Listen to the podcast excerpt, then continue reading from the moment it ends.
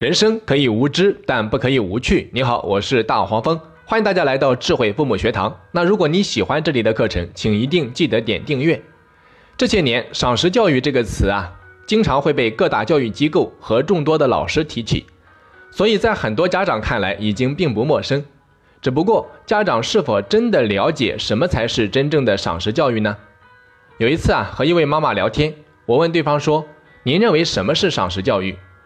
对方想了一下，然后说：“就是努力的发现孩子的优点，表扬和鼓励孩子吧。”听完这位妈妈的回答后啊，我知道她对赏识教育的理解只是停留在表面，并没有真正领悟赏识教育的内涵。那我相信这样的家长不在少数。我读初三的时候，班里面有一位同学物理学的特别好，模拟考试经常可以做到全对。可奇怪的是，物理老师从来没有给过他满分。不是因为字体不工整，就是因为答题步骤不够完整。总而言之，总是要想着法子扣掉一两分，这让那位年纪轻轻的同学非常不理解，甚至心里面啊对老师有些看法。有时候就连我们也觉得老师对那位同学不太公平。那直到今天，当回过头去看那件事情的时候，才彻底理解了老师的良苦用心。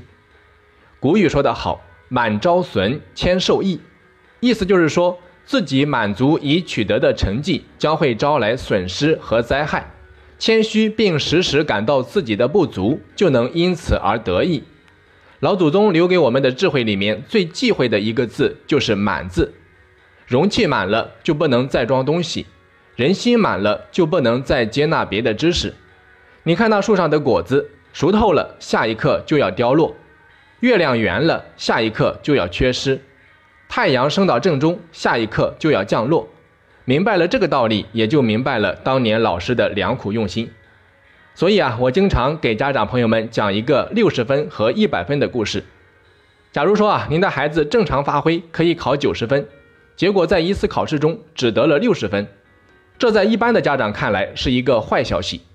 而如果孩子考了一百分，很多家长则会觉得这是个天大的好消息。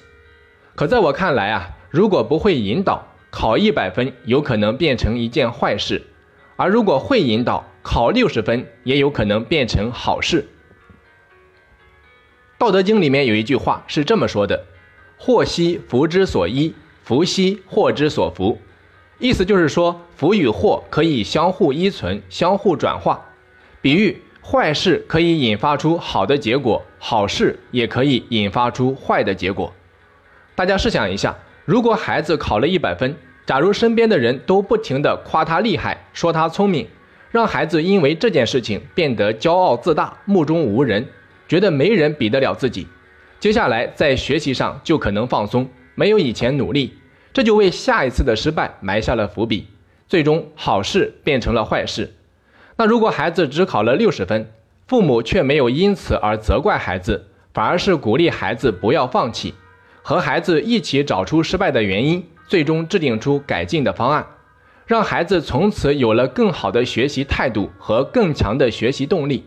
这同样也为下次的成功打好了基础，最终坏事变成了好事。所以，通过以上案例，大家会发现，表扬和鼓励看似简单，实际上里面有大学问。那我们到底应该如何正确的表扬和鼓励孩子呢？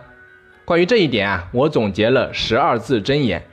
下面分享给大家，这十二字真言的内容就是肯定行为结果，表扬行为过程。怎么来理解呢？我们还是以六十分和一百分的故事为例进行说明。比如，当孩子考了一百分的时候，一般的鼓励方式通常会讲：“哇，儿子，你太聪明了，你简直就是个天才，老爸老妈为你感到骄傲。